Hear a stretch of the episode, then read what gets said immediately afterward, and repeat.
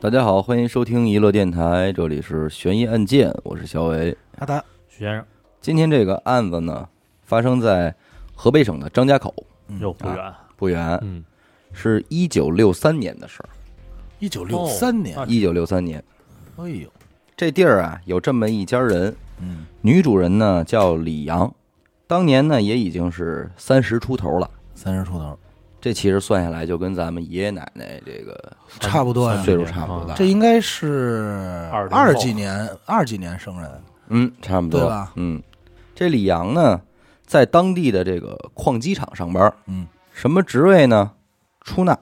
这工作搁当时一看呢，也算是挺体面的。嗯，那这天早上起来呢，这李阳收拾完了，就跟他这爷们儿就念叨嗯，啊，还没上班，刚起床，说今儿这天儿不错啊，啊，说你知道今儿什么日子吗？什么日子呀？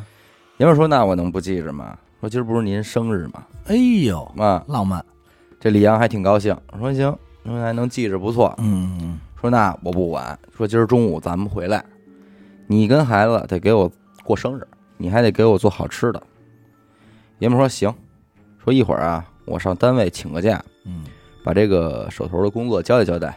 中午我早点回来，我给你弄饭。嗯啊，啊今儿你过生日吗？不是，嗯，豁出去了，咱们吃面条，嘿，你知道吗？六几年也是不错了，白面啊了，，对今儿吧？咱哦吃面条。啊，这李阳一听也挺满意，满意，说爷们儿舍得花钱。这我现在搁我都挺满意，啊，说很说的话挺好啊。嗯，这么着呢，这两口子早上起来还挺高兴，是啊各自呢也就上班去了。爷们儿推着自行车走了，这李阳收拾收拾东西呢，也得出发。虽然说今天是他生日啊，嗯但是职责所在呢，今天有一个事儿比他的生日还要重要。嗯，刚才咱们说了啊，这李阳啊是他们厂的财务出纳，嗯，他过生日这天呢，正好是他们单位员工啊发工资的日子。哦，那会儿不像现在，你这个开工资给你打卡里，对，那会儿都得上这个银行取现金，回厂子再挨个儿发。嗯，取钱这事儿呢，就是李阳的活儿啊，所以肯定是不能怠慢嘛嗯。拎着他这个绿色儿的帆布包就出发了。嗯，这包里头装着的就是昨天开好的支票，一共是一万六千零八十七块九毛。哎又呦，不少，天文数字，哎，那会儿是天文数字，一万六，嗯，这事儿说来其实也挺魔幻啊。嗯你说今天这一万六，其实也就相当于一个人的工资一个人的，啊，搁那会儿就是全场人的全场啊，工资了。他上银行取钱，爷们儿呢有个十点来钟到家了，嗯，一边和面呢，一边跟那儿打着卤，等着这媳妇儿回来就吃面条，哎吃面条，过生日吧，一边做饭一边看表呢，没怎么着，十点半了哦。啊，这爷们儿就念叨说怎么啊这还没回来呀？十点半有点早吧？我觉得，呃，其实不是，他这个小地儿吧，小县城什么的，他就是没那么远，啊嗯对，也方距离没那么。都方远。嗯而且人说了请假，人回来那什么，对今儿过生日，为什么说十点半他念叨呢？这个媳妇儿上午干什么活儿他知道，便啊，就是把这个钱取出来，交到单位没别的活了也。就回来吃中午饭。嗯至于发工资，那是下午的事儿明白？啊嗯。所以这个他就纳闷儿嘛，说这银行到家也没那么长时间，你取完钱也就差不多该回来了。，对啊，说兴许是有什么事儿给耽误了吧，嗯也就没多琢磨。嗯一眨眼，这卤都打完了，嗯都出锅了，快就等着这李阳回来下面条了。嗯，一看表呢，十一点半，有心说这不会是给忘了吧？说实话呢，他抬屁股出门就要说上厂里找找去，嗯，说跟哪儿聊天呢，跟人家。结果这门一开呢，跟厂领导撞一满怀。有有，没等他张嘴呢，这领导先说话了，说你媳妇儿干嘛呢？这取完钱，这个直接上单位不能回哦家，这规矩不知嗯哦找道家来了，啊。说这大伙儿多着急啊都以为回家了，啊！领导以为回家了，爷们儿说没跟家呀，嗯，啊，说我这正要上厂里找他去呢。这俩人一下大眼瞪小眼儿，着了急了，哦，赶紧就上单位找人，同事们啊，全都上街找去吧。撒出去找呗，先是奔了银行，嗯，银行说说来了，取完钱就走了，没耽误人家，没耽误啊。你看，爷们儿说说哟，那别是这出了车祸让车给撞了吧？嗯，怎么着的？这就有的就去医院，有的又去找这个满交处通扫队听，吧满处扫听，嗯，还是什么消息都没有。嗯，六零年那会儿嘛，他这个各地方啊都没那么多流动人口，你真是说出去咱上哪儿去，咱都得开介绍信，这咱都知道。对交没通错也不方啊便，其实你这个大白天丢一人，这就算是大事儿了。那肯定嗯，这好家伙，面条也甭吃了嗯，班儿也都甭上了。找人去吧。单位同事、街坊四邻，连带着这个居委会大妈，就都都出动了。一直是到晚上，一个人影都没有，还没找着，没找着，哎呦，这这才赶紧说是报了警。嗯，这警方接到报案呢，也很重视啊，作为重大案件，迅速就向上级机关做了汇报，嗯啊，并且组织了这个全市的公安干警，控制了车站以及各路的这个要交通要道。其实我看这事儿的时候，我一开始特纳闷儿，丢一人至于还得向上级机关报成重大案件吗？这牵扯人多呀，不是，这里有一万块钱的事儿，对，着急的不是你这人，急的是你这一万六千块钱。嗯，一万六啊！哎，一九六三年那是全厂工人的工资啊，咱那会儿不是说过吗？嗯那个 S 诈骗案的时候，嗯那时候最多那会儿往上报骗了多少？骗了二十万，嗯，那是什么？那是天文数字，天文数字了。这是二十万分之一，嗯，二十分之一嘛，二十万分之一的而且你知道这个还有一层含义是什么？你这个钱是工厂的钱，公家的，公家就是国家的钱，嗯，所以这玩意儿相当于什么呀？你们张家口给国家弄丢了一万六千块钱，对，这事儿要这么聊，它就还挺大大的，挺大的了。嗯，这一天一宿呢，也没找着个人影儿。嗯，于是警方呢也是马上就立案侦查嘛。首先怀疑的是什么呀？说这个李阳有可能能是携款潜逃，嗯这是全第都一往都哎往这儿，这是第一个对怀疑啊。但是经过走访之后呢，这个怀疑就基本被打消了嗯，啊。按这个厂领导的话说啊，说李阳同志的工作觉悟还是挺高的，嗯啊，工作这么多年也没出过什么纰漏，应该是一老出纳了，应该回回他都就是每个月对记录他都这么拿钱，要不然说也我们也不会把这个上银行取钱这么重要的工作交给他来做对，要啊拿早拿了嘛，对，对啊所以说这个，反正按厂领导说，我们觉得是不太可能。没错，啊。而且李阳的丈夫也交代说，说出事儿当天呀、李阳也没有任何反常行为，嗯，是啊，说甚至还提出了说中午过生日想吃打卤面，还高兴呢，啊这种想法。一个被窝里睡觉的两口子啊，说他心里要有这么大一计划，还能这么淡定，这演的也忒好了吧，对啊，对吧？而且最最重要的是什么？银行柜员也反映了，说李阳取钱的时候还特意要求了，说我要多少多少的毛票，多少多少钢镚儿。啊嗯，回去好分，哎，我回厂里开工资的时候，我省得找不开钱。对，你看这就弄得很明白，对这要是要那个，这要是想携款呃携款潜逃的话，全要根本整的，那全要整的那肯定越好拿越方便呀，，对呀、所以综上所述呢，携款潜逃的这个疑点基本就被打消了。嗯那第二个可能性呢，就比较恶劣了，这就是谋财害命。嗯，嗯，这要往外一说，就成什么了？光天化日之下，巨额现金被抢，市民被杀，嗯，这影响就太恶劣了。对，对于张家口这个市而言，嗯，那首先怀疑谁呢？李阳他爷们儿。李阳啊，咱也讲这么多案子了，是吧？这点道理咱都明白。有嗯可能，通常这个夫妻一方遇害，另一方绝对是第一嫌疑人，没错，对吧？这时候街坊邻居就站出来了，居委会大妈什么的，说这两口子啊，你要说一点矛盾都没有，那不能够。嗯平日里说因为孩子的事儿也吵架，对，嗯，也拌个嘴，鸡毛蒜皮嘛，但你要说是有什么深仇大恨，不至于。这种吵架太正嗯常了，对说总的来说，这两口子还算是挺恩爱的，嗯啊而且这个什么呀，厂领导也能作证，说事发的时候我上家找去，丈夫确实正给做打卤面呢，应该是没这功夫，啊，有这场景，再结合什么呀，丈夫单位的同事的证词，嗯，嗯，他确实没有这个作案的时间，没错，那这一下就麻烦了，因为那会儿他不像现在嘛嗯，那会儿电视都没几个，就更甭提这监控了。对，嗯所以案发之后的两年里啊，这个公安人员是走遍了全国十多个省市自治区，啊，但仍然是一无所获。两年里，两年里，哎呦，不，就那这会事儿那一会儿直就确实是是热嗯，时间呢一晃就到了这二十年以后，哎呦，这一说就是一九八四年了。嗯一九八四年六月十四号下午的六点多钟啊，在当地这个综合改造居民住宅区的工地上，正在挖掘地基的三个民工啊，遇到了一块厚度异常的水泥地面。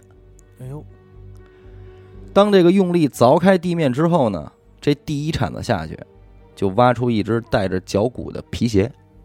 哎呀，紧接着这几铲下去呢，又挖出一颗人的头骨，这嗯头骨还是长头发。嗯头发还能看见，哎，这一下给这仨民工吓坏了，那肯定。赶紧招呼人就就都过来了。这一时间呢，就变成了这个里三层外三层给这边给围上了这么一个局面。嗯，大家也都慌啊，议论纷纷的。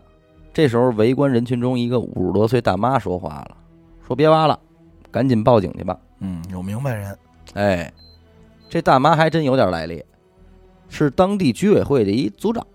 啊，哎，二十多年前李阳失踪那会儿，这大妈也曾经跟着警察没少去找去。那是他当时要是这个官职的话，肯定也是出出力了，对，出动了。所以这会儿挖出这么的一个东西来啊，这大妈一下啊就联想到当年这个李阳失踪这个事儿。嗯，你别说，脑子还真是挺快的。对呀、民警们接到报案之后呢，就是立即来到现场，先是让工人们把什么呀装在拖拉机上那些个土全卸下来，嗯嗯，收集出了这个所有的骨片啊，紧接着是汇报给了分局嗯。分局的两名副局长呢，也是带领着刑侦干警赶到现场，仔细检查每一块骨片儿。这工地也的位置啊，正好是当年发生案件的重点调查区域，哦所以以所有人都很警觉这个事儿。目前这个工地的施工啊，属于是拆迁行为，嗯，所以刚才这个民工凿开的水泥地面啊，是之前人家家的住家的地面，自建房的那种啊吧，哦哎，是自己家屋里的地面。那你把尸体埋在自己房间的底下，这就太蹊跷了，对啊，对吧？而且警员发现啊，在尸体的颅骨上有严重的被击打痕迹，啊，那这就更加断定了，说这具尸体就是非正常死亡了。那肯定。经过初步调查呢，原先住在这儿的人是这个当地啊，呃，物资局总务科的乔世凯这个人，这个人他们家房，而且这个乔世凯啊，还曾经因为经济犯罪被判过五年刑，啊，有前科。有前 科。那了解到这些情况之后呢，公安局也是当即批准嗯对乔世凯进行收容复查。你说那会儿他就好查，其实也好查。他要是拆迁之后在后后建的，嗯，他好查哪儿对哪儿。嗯尤其你那会儿都是以平房为主嘛，对吧？所以以说就是什么呀？你说这个不同时期的这个犯罪啊，今天有今天的好查道理，嗯，那会儿有那会儿的好查道理。对，那会儿虽然科技不发达，但是什么呀？人简单，人人人少，外来人口际少。也简单，对，嗯，对，没那么乱，一人一块地儿，一人一块地儿，基本你跑不出去嗯。说干就干呗，这也不能耽误着。嗯，当天晚上八点半啊，执行的干警就驱车来到了这个物资局的家属楼。嗯，准备带走这个乔世凯。结果这两名警察啊，刚走到楼道里，正上楼呢，就听见这屋里传来了一个撕心裂肺的哭声。嗯，凭直觉感觉说这事儿不对呀那肯定。啊俩人一对眼神儿，立马就往这屋里冲。结果这会儿屋里边也是一堆人围着了。两名警察说明来意之后呢，所有人也都傻了，啊，这个时候是一个哭的基本上没什么气儿的一女的站起来了，说乔治凯死了。哎呦，就这儿躺着呢，躺着这就是，刚死。那哭的这敢敢问也只只能是他媳妇儿了呗。这爱人哭的这个不是别人，就是乔治凯的媳妇儿张宝珍，嗯，老乔的媳妇刚儿。死。俩人一看说他死了，这也别白来一趟啊。嗯说那您跟我们走吧，嗯，这么着就给张宝珍带回去了。这死的也太寸了。嗯，这乔治凯是怎么死的呢？这事儿是这样，他们物资局这个呀，属于是旧房改造，嗯原地回迁。啊，先是在旁边啊给他们盖了一个新楼，啊，让这帮工人啊、员工啊都搬进去之后，再给他们平时住那旧平房给拆了。拆了，嗯，哎然后再重新盖。对，这乔治凯他们家也不例外。这一天呢，终于是说拆房拆到他们家原先住的这块地上了。嗯很不巧，这块地还就得打地基用，嗯得挖。也就是说，你不光是把墙推倒了就行，你还得挖地。嗯这乔治凯呢，站在新房这阳台上啊，就这么看着。啊，看着自个儿家这地。当他看见说这工人怎么刨出了骨头，怎么警察来了勘察之后，整个人在他们家就瘫了。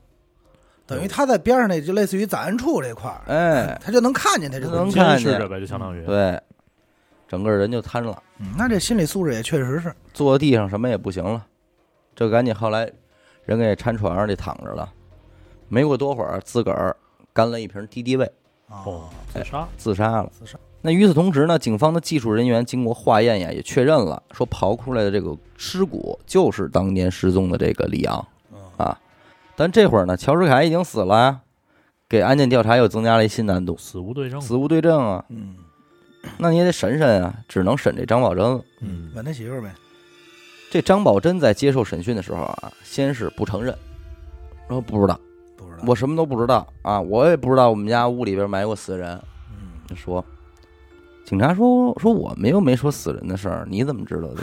你看，这就是心理素质不好，不打自招啊。 也说是这也是不老聪明了，反而这么一咋呼吧，你想一妇女嘛，对吧？她心理素质，说说行行吧，那我说实话吧，嗯，说我们家那屋里埋的呀，确实就是李阳，啊，说案发当天呢，我中午下班回家吃饭去，嗯刚拿钥匙打开门儿，嗯我就看见我们家那口子正跟里屋那儿刨地呢，嗯火，地上躺躺着一女的，嗯，穿的说是什么什么衣裳，穿的什么什么鞋，嗯旁边呢还站着一帮手，我帮手是谁我也不认得，哦，还有别人，还有别人，说我吓一跳啊。嗯，紧接着我们那口子就威胁我说让我不能说，要不然就把我也宰了火，啊。旁边那帮手也说了，说说我要敢汇报，连我也也得埋在这儿就是你们这一家子都完，啊。说别的我就什么都不知道了，嗯。这下午这没事儿，我赶紧我就出门，我接着上班去了。嗯，等于是大概其这么样一份口供。但是这个专案组拿到供词之后呢，经过集体的分析啊，认为这份供词是假的，啊，我听着感觉还挺可信的呀，挺可信的哈。啊，他们是这么分析的啊，说首先一个妇女在一个凶杀案现场啊，能否沉着冷静地记住被害者的各种衣物细节，这是一个疑点。啊嗯嗯，另一个是什么呢？你说主犯是你爷们儿，他还有一帮手，嗯，那在有帮手的情况下，你无意中闯进了凶案现场，凶手们能否允许你在现场还没处理完的时候就离开现场，脱离控制？对，这不符合常理。不太哎，这对对这对，个这不不符太合现常实理嗯啊嗯嗯而且这个女人对这个所谓帮手的描述是轻描淡写。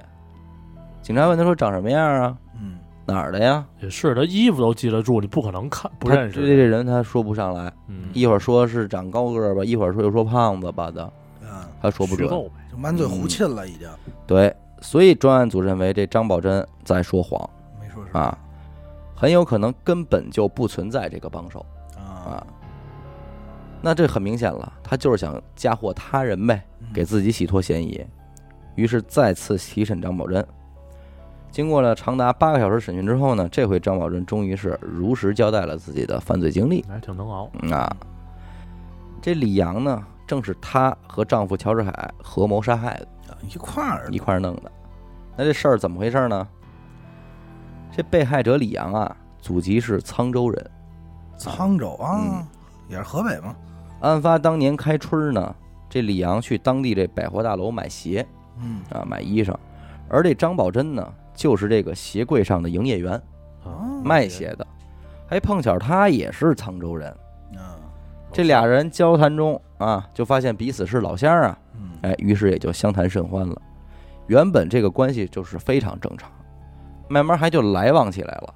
这张宝珍也出于是老乡的原因嘛，就跟这李阳说啊，说下回你再买鞋呀、你看什么好，你跟我说。嗯啊而且有有的时候这店里有没有的款式，我能弄着嗯啊，我也有路子，我给你弄。回头你呢，你上我们家挑去，啊，比这好还便宜。嗯啊其实这事儿截止到此呢，这就完全是一件呃这个老乡之间彼此照顾的好事儿嘛。这也没什么，听着挺正常的。对直到说有一天，这李阳啊，还真就去了张宝珍他们家挑鞋去啊。当时这张宝珍的爷们儿呢，乔治海也在家。嗯李阳买完买完鞋，他也不好说这个我抬屁股就走了。对嗯，坐下聊会哎儿，，张宝珍就给沏茶倒水，仨人一块儿聊会儿天儿。这面对老乡呢，这李阳也是一点防备心都没有，哎什么都往外说呗。对，就把自己厂里边说怎么给人开工资啊，怎么取钱这点事儿全给人说了。交代了，哎，说者无心，听者有意。这谋财害命的事儿呢，从那天也就算是种下了。啊，蓄谋已久，这是案发的前一天晚上，乔治凯两口子躺在床上就在那儿琢磨啊，说明天这就是李阳他们厂发工资的日子，嗯，嗯，还碰巧我还不上班儿，天赐良机，起了杀心了，起了杀心了。第二天呢，这乔治凯一大早出门上街了。嗯，这李阳从银行取完工资出来之后啊，在回家路上碰巧就遇见这乔世凯了。他认为是碰巧啊。啊，乔世凯说：“嘿，巧了啊！说我媳妇儿这儿刚弄回来几双鞋，嗯，都是新款，嗯，说你赶紧挑去吧，正找你呢，让我这儿迎迎迎你呢。”李阳都没多琢磨，心说：“嘿，我这儿过生日啊，好事儿，好事儿感情好，嗯哎，自己治呗，我得给自个儿花点儿。嗯什么都没想，跟着他就上人家去了。明白，嗯，进屋之后呢，赶紧也是让到里屋啊。张宝珍也是端茶倒水，俩人就坐床上跟这儿寒暄，都没来得及说两句话呢啊。这乔治凯从床底下把这个斧子事先准备好的嗯拿出来，照着脑瓜子当就一下嗯，嗯，这李阳直接就躺地上了。一击毙命啊！嗯，张宝珍也吓坏了，说这太突然了啊，呃，没没想好，也不商量商说量，你这是没没对没有给我做心理辅导这建设，直接出手，都没来及脱鞋，踩着炕就去拉窗帘去了，赶紧把哦窗帘拉上。那看你真是吓坏了再回头看这李阳呢，这腿还有点抽抽。啊！啊，乔治凯一看说这不行啊，哐哐又补了两斧子，哎呦，够狠，紧接着赶紧出门又把这个李阳他那自行车先推屋来，屋门给锁上啊，然后拿着铁锹就开始在这屋的这个犄角开始挖地，啊嗯将将够这么一个人的大小，就把这李阳脸朝下扣到这坑里了啊！整个过程其实非常快，真正耽误功夫儿主要就是在这个挖坑上了。嗯，但是与此同时呢，这李阳他爷们儿还跟家给媳妇儿做打卤面呢。你看，啊你最后也没过上这生日，没吃上这对呀苦面啊，这事发之后，全市都找李阳嘛，嗯这两口子也害怕啊，因为也没少有人问见他们说看没看见呀什么的这之类的。按说这关系应该对，对其吧实洗脱不了啊。张宝珍也是几次说都快崩溃了啊，下的，吓得嗯。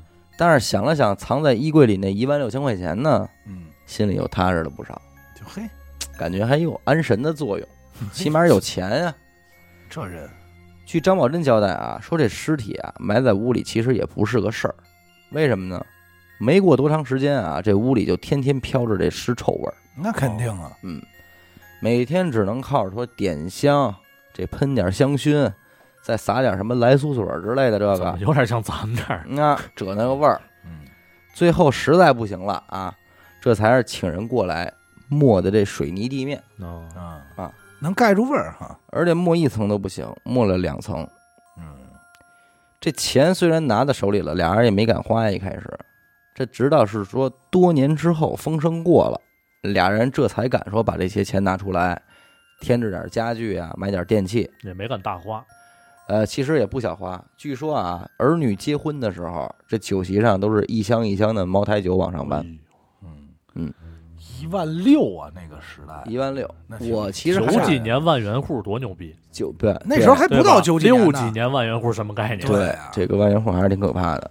就是那会儿嘛，你想想，他一个工人的工资是四十，平均算高的分啊，算高的啊，四十。40, 那咱现在想的话，就是四千。嗯咱现在一个工人的工资是四千，这也说得过去嗯对吧？平均数嘛，那十变成千就是多俩零呗。嗯，所以其实这个一万六啊，搁过去可能搁现在就是说一百六十万，我估计不止，但对，但理论上应该是不止的。啊对，，嗯对因为那会儿工人有的还有的几块钱呢，嗯嗯嗯。那四十几十的上十元两位数的那就是大大手所以了，嗯我我个人感觉啊，千万到不了，嗯，但是大几百万，搁今天应该是有了的，有肯嗯，定有，肯定有了，所以说这俩人这个这个说是谋财害命啊，也是说实话也是真谋着了，谋着了，啊在那个时代谋着了吧？嗯，但是你这个，哎，不好说，因为那会儿其实人际关系简单，嗯对交朋友什么的也都也都痛快，嗯，不像现在说人和人还隔着防着呢，点防着点儿没有。嗯那会儿人都单纯，这案子呢就算是讲完了，嗯有点短啊，但是呢，跟大家再分享一好玩点儿的吧。嗯我这两天看别的案子的时候，我看见一强奸案，还挺屌的。我你为怎什么么那么高兴啊？哎，不不不，咱得谴责着说啊，嗯，我说完了你再听啊。嗯嗯，咱们知道强奸案都是女的，男的强奸女的，啊嗯哎，这个呢，也不是女的强奸男的啊，嗯 是男的强奸男的嚯啊，鸡奸鸡嘛，奸啊，期间啊。这大哥从就是被逮捕的那一天，他在警局那边的记录是强奸了一百九十五个男的， 哎哎呦，嗯呦，挺狠的。其中有许先生，当天买有没馒有头哎的有没有时候许先生，咱不好说 啊。操！当天买馒头的时候，不是你们哥仨其中一个，嗯，肯定不是，这大哥特逗，在英国犯的案，嗯然后是他的乐趣是什么？就是他的乐趣不是说我只要和男性发生性关系就可以，嗯，他的乐趣是，咱们他们管那叫什么？叫做喜欢玩儿这个什么握力器，握力器啊，就是想把直的变成弯的。哦，想着那种过程，哎，他觉得他去强奸一个直男更有快感，哎呦，听着真危险，我后背直冒凉汗，多可怕！你说这 哎呦这人，太可怕我了。我真看过这个，哎，我之前还想说一说这案子，是不是？嗯，因那为你心里有结，有那心结。你说说吧，许梦，你当时是怎么接受这件事儿的？啊呃我接受什么接受？啊，嗯，回头有机会就我这详细话的说。这话说来也是有心结。你知道人大哥采取的什么方案？因为我看了一眼，嗯，整个这个人凶手的这个，咱们说凶手啊，犯罪嫌疑人的这个体貌，正常人就我这样对啊，是这不是么戴一瘦啊？戴眼镜儿哎，对，啊？那我这是没知道了，我说就我这样，我说他这怎么干人家呀？他这这体力上或者说是搬不动人家，他也搬不动人家。后来你知道人怎么玩的吗？人家玩的是捡尸，哎，哎，哦，他好像还家里还挺有底儿的，呃，是他为了这事儿玩这事儿，他去的英国嘛？不是，是他们家背景啊，是吗？啊，那咱不家清庭楚显啊。赫了又，对，哎挺有底儿的。每天到差不多到了这个夜里啊一两点钟，嗯，人家就出发了。捡尸去，捯饬的喷儿啪的，就专找那街上或者酒吧门口那个喝的差不多的那个男的嗯，啊，有可能人家说了，有的是说是喝多了不省人事了，那他就直接往家扛；有的说什么朋友这个没没出来呢，自己手机又没电了，他就邀请人家上他家充电，甚至说你上我们家再喝会儿，反正整个手法非常简单啊，基本上就是你一进屋给你倒杯水，水里就是安眠药。也没别的，就是也安眠没别的。等你这喝的差不多着了之后呢，他就开始动手，出活儿动手。啊，一出玩点玩一宿那 种，一玩玩一宿，哎呀，然后最后呢，人给你穿上，你穿不上知道，你也不知道， 你也什么都不清楚。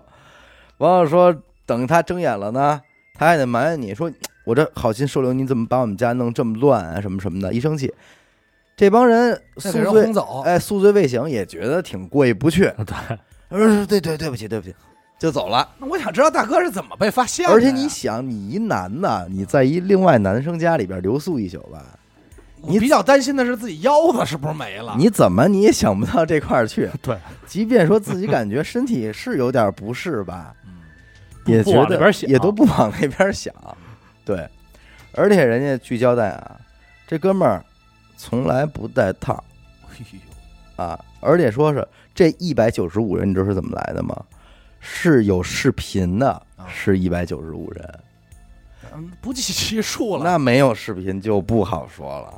嗯有哎还有那好几次对吧？嗯，得呃好几次，那可能就是上瘾了，有点儿。不是人家这他这属于迷奸呀、上不上瘾被害者不知道啊也。呃，是啊，肯定是不知道。但是我我记得好像是他会以这些什么视频去要挟着这种受害人，嗯，然后再再玩儿哦，还有这出呢，啊，好像是我他记得怎么是，嗯怎么被发现的呢？就是有一天晚上他正玩的时修候，电脑去了。嗯有一人醒了，啊，药劲儿没到位，可能那哥们儿常年吃安眠药，比较有这个抵抗力抵抗力，免疫醒了。说醒了之后看见有人在他身体上蠕动，发力呢，吓坏了，夺门而出，报警了。哦，还能跑了，这就算不错。哎但是我不禁要问，你说假如阿达，你有一天半夜醒了，等会儿，这里为什么有我的事儿？我就在想，嗯假如你有一天半夜醒来嗯，发现有人在你的身上蠕动，嗯，男人女人啊，男人当然是男人男人啊，你会去报警吗？我肯定报警啊。是吗？对啊，我肯定先配合，先迎合他，然后我再啊，报你警。那你都不说直接跑，我先先迎合他他。得先等试什么等滋完味儿这锅儿，？他妈这，你不就想要这答案吗 我不想要这答案。你呀、就是冲你那表情啊，这么问的我，我就知道你想要的什么。不不不不不，我当年啊，确实有一回 啊，哎呦，喝多了说实话哎呦喝多了住在小伟家， 啊，有这事儿吧？啊，你还得喝多了住我们家。跟我说第二天排练 嘛，那那会儿你是不是还报号张一金的呢？那会儿报张艺金 的时候啊，喝多了去你家住的嘛。第二天反正我也觉得浑身有点不得劲儿，起来嗯我，看他可挺高兴，你看，所以我说你那其之实后啊，他就开始吃褪黑素，就开始是 防着防着他了。不是，我说他其实那会儿还有点量，啊，他那会儿那天他说他真喝了一斤，还能走着上我们家，你想想。也不是走着打车，是打车之后，后来也不是也能走嘛，也能正常行走，也不是说给抬抬上去的。嗯，那你呢？要是你发现有人在你身上蠕动呢，醒来，我真的可能就吓坏了， 那除了那废话，除就了一吓坏直还能，跑就得， 我真绝对也意识他到。未见得跑得了，但是你说我敢不后头敢别人动你？呢我敢不敢动啊？后头别着东西呢。你往回动呗，他往前顶，你往后坐嘛，这不可我能动操吗，？那有可那这招可有点斗气儿。你这叫配合，你 叫勾引人。对呀、我这可有点斗气儿，这听着许梦好像很高兴。啊这不得 他给我妈高兴什么呀？这不得给我来一锅足的？我我哎呀，你别说这个还挺怪，但是我之前看过一个案子，嗯然后也不是案子，新闻了，其实嗯就是这个强奸案，嗯然后强奸一个女孩儿，嗯，然后在强奸过程中发现这个女孩儿是一个伪娘，女扮男装的，哇然后犯罪嫌疑人就是异常的兴奋，啊，反而更加兴奋了。哎呦，那这是什么样的缘分啊？这不这不是缘分的事儿了对啊，吗？这不是缘分的事儿了，嗯这个就不好说了，你知道吧？就是强奸犯的心理咱们不好揣测，但是能知道的是，好多强奸犯喜欢的是这个被害人反抗。哦，如果你不反抗，就迎合他，他可能反而会就是他对你嗯所造成的伤害就不会被对被害者造成伤害可能没有那么大。哎，那你对这个电车之狼这一系列，你有这个？你说游戏吗？不是不是游戏啊，就是真事儿啊，你有了解吗？我没了解，但我但是就是说我你试过几次？嗯吧对是我就拦过几次，真假的呀？当然假的了。啊，但是我确实在电车没有，就是咱们说地铁没有啊对，但是公交车，我同学给我讲过，也是一女孩儿嗯曾经被这个性骚扰过，嗯但是好在呢，她并没有损失什么，嗯，就是都是同学嘛反。而得到了一别个。别别别啊别别别别别，胡说八道啊！嗯然后就是坐车，然后特别正常。那公交车那会儿都都挤嘛，然后有地儿的话上来，比如有地儿都可能有好多就是最后一排，嗯你知道吧？然后最后一排就正常坐，然后人人挤人，嗯然后那个时候，那个边上那男的就一中年大叔，突然拍他说：“哎哎，就拍我们那个同学小姑娘嘛。嗯小姑娘就也正常，以为是不是有什么事儿或手机掉了，嗯那会儿不都这样吗？嗯然后就拍拍，然后就往自己那裤裆指说你看这是什么？啊，嗯，就这个。然后当时也没反应过来，嗯然后就就下意识的看，然后再看就那边男的已经把裤子脱，就是解开了，撩开了，嗯抻出来了。啊、没抻出来就顶着出来的，哎呦说是吓坏了，嘿说是吓坏了。吓坏了。没有，因为那天我也看了一个那个在地铁上的嘛，感觉这个事儿还挺多的。挺多的，大部分人可能选择都是不不反抗。但是我想说的是什么？就是说，假如有一天你坐地铁，有一个男的性骚扰你，嗯，你作为一男的，你可能真的更加不自知。我可能没觉得那是性骚扰，我可对能吧感觉不到。不，但是其实也未见得，因为他性骚扰你吧，他应该他这个他应该还是有手段的。他们可能就是在你后边蹭你。你说你站着，后边有人蹭你屁股，你有感觉吗？没有，对呀、除非除非就是特空，没人，废话，一共这公这这地铁上都就俩人，都没人坐啊， 还都凑没有我，我还不自知， 都没人坐啊着我还说怎么那么挤，啊。那叫我配合他，知道吗？不是兄弟那个呀，就是你让人给抱上了，感觉好挤啊！其实就抱着你真他呢， 妈行，从后边抱着你呢，以这个杰克和肉丝的这个方式状，态这种事儿还真不少。怎么我我蹭我男的没有没有，就是不是是男的对女的，就嗯是我、你说你说那蹭蹭都是太简单那太种，初级了。对太初级，就直接滋的啊、啊，是有的是他们他们蹭也是为了滋，他们蹭也是为了滋。你这还有包括说是那会儿坐那个扶梯，嗯，嗯扶梯有摸男的的，哦，摸男的屁股，那扶梯人特别挤，他是从那个你的另一侧，不不，往过他就去在你后头，哦，因为我看过视频，给摸急的，真给摸急了。刚开始那男的也是不自知，后来就觉得不对嗯，啊，就是摸的地儿不对。刚开始怎么着都不像是，刚开始感觉可能不小心，后来嗯就是可能太不小心了，觉得掏掏前面有儿有点一磕低头都看见手了啊，，急了。我看的那个有转身给一嘴巴的。哎呦我的天你！想啊那嘴巴给的还特舒服，你都不用抡，你就正他比你矮一截儿，他在你下一截儿，你回身就正好抡着脸。有我的天啊！也有那个在对面扶梯下来的时候，突然拉你一下手，就就恶心你一下那所以我就是说什么呀，真是想提醒广大男性嗯啊，你们也有可能被被人滋，也有可能在宿醉未醒之际嗯啊被人捡尸，这个事儿个死狗嘛。死 口。所以我觉得咱们其实咱们电台的人基本上不太可能会发生这种情况，因为咱们不喝酒。哎，你说呀，王子轩要是在路边上喝多了，有可能让人捡走啊。有可能，有可能，但是就是你，但是你说你刚才你说的那个犯罪嫌疑人那一点，其实我不太能理解。他的乐趣是在于把这个直男变弯，对可是他又是迷奸，他怎么能把直男变弯呢？所以就是我说我的记忆点当中那个，嗯我拿视频给你看，你啊就是被我奸了，哦，然后你，去感受自己心理变化。那啊他这个风险太大了。我是觉得他就是说，从他而言，他觉得他只要是强上了一个直男，嗯，他就觉得是赚到了。啊、就自己心里感受那，就是在我面前，你们不分曲直嗯，啊，曲直不分，就是嗯你说的我是那随字。便嗯，我随便趟。不过好多都说，如果真的碰见了强奸犯啊，就是你真的反抗不了的情况下，就是你迎合他，并且劝说他戴套嘛，嗯，就戴安全套。你因为你反抗不了嘛。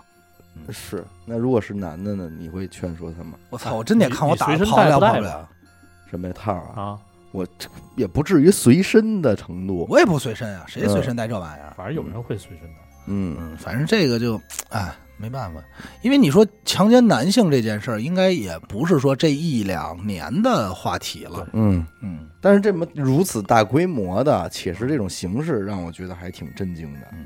那会儿我看过说说那个人说这个就是 cosplay 这个圈儿嘛，嗯然后就有好多人写写，就好真是好多伪娘。嗯，但是这帮伪娘吧特别怪，就也不能说特别怪，他们真的是纯直男，甚至于就自己女朋友好着呢，嗯也不服也不服用药，也不那什么，就是喜欢这种女装，呃，而且也没有说女装对他来说有多少性快感，没有，人家就是高兴。穿穿上，就是穿上高兴，嗯就好比说咱们这个，比如我也没法形容，就好比说咱们喜欢炸金花一样，这嗯可能就是人家一个兴趣点，那我觉得这这竞技点还挺省钱的。嗯，对，也不省钱啊，嗯人家买好多衣服，然后经常就去到比如说一些小小城市村里啊，就比如风景好，人就专门拍点这个照片儿。嗯问那个，其中有一个人就自己写过，曾经遇到过什么经历，嗯，就是在那儿，然后有当地的这个一帮流氓围上来了，有，就真是当地一帮流因氓为。没认出来 他。嗯首首先一是没认出来，二是你想 cosplay 就是穿的那嗯些吧，本身就是、咱不能说那什么，但是多少是 你你生活中没见那过。你说这大哥啊，跟那儿。就扭捏扭捏，围上一群流氓。我忽然间说：“对， 掏出来，要出来。当时他们摄影团队应该是算上他，应该可能有三四个人，” 嗯就是人也不是特多。嗯然后可能又有一个人中间取设备啊什么，嗯当时就把他留在那儿等等着。模特在这个环境中等着很正常嘛。嗯然后就围过七八个这么一个当地的小小街溜子嗯，啊，就围上来这儿就调戏摸。嗯， 当时这个人摸摸摸东西了不是，当时这个人呢也是非常害怕，啊啊，他当时因为到那个时候吧，他不知道自己是该暴露还是不该暴对露，了其。实我刚才就想这一点，如果你不暴露，人拿没准拿拿你当一女的给摸了，给因玩了因。为人家说的话是什么呀？人说的是晚上陪我们喝酒去啊，你在这嗯自己都没，就是这话邀请喝嗯酒。你要暴，当时他就说，我觉得他这心态还挺真实，就是他不知道自己该暴露还是不该暴露了。对哦，他要暴露了，没准就歇他一顿，对，就挨生顿气打，了，急了，说嗯他妈的你是不是有病？骗我怎么着了怎么着了？嗯，不暴露呢？你说他就忍着，他想我一老爷们儿，当时想的也是我一老爷们儿能吃什么亏啊？嗯，你知道吗？嗯确实长得就是后来还这个网上还有他自己拍的这些照片，确实你修完你看不不出来，，真看看真不是挺能看出来不的。嗯然后这帮人就上手了，嗯，上手以后呢，带头这大哥就摸着东西了，哟，真是发现了，说他就害怕，他就要跑，然后这帮大哥就高兴了。啊，他那种高兴，你就就是，我都形容不上来。他当时他具体人家心态怎么写没写啊？最后是有几个摄影师啊，怎么给给救出来了，就吓唬把他们让人就是给吓唬走了。嗯，但是当时那帮人是高兴了，嘿，你明白吗？就是你就不明白人家的那种兽欲是是从哪儿来的了，你瞧瞧，这就不好说了。但是确实是奔着她是一女孩去的，真是还不好揣测 了，我刚才想一场景啊，嗯，带头大哥一看又摸着东西了，嗯那个说：“哎，你这是要给哥剔牙呀哎呀，给阿铁，你不这是你知道这就是你说不是？哎，嗯我知道了，你说他会不会以为他加了一个假的？不是？”不至就是于吧？人家就已经话说说，呵，还是个带把儿的，就这话就有了，就知道了是、哦知道是男的，然后就就跟那个当时我跟你讲，咱们之前我跟你说那个强奸犯发强奸一个伪娘，后来发现是男的，反而惊醒了，他还真不是说是一弯的。就是那哥们儿真不是奔着强奸男的去的，要不他不会上来就逮一个女孩儿。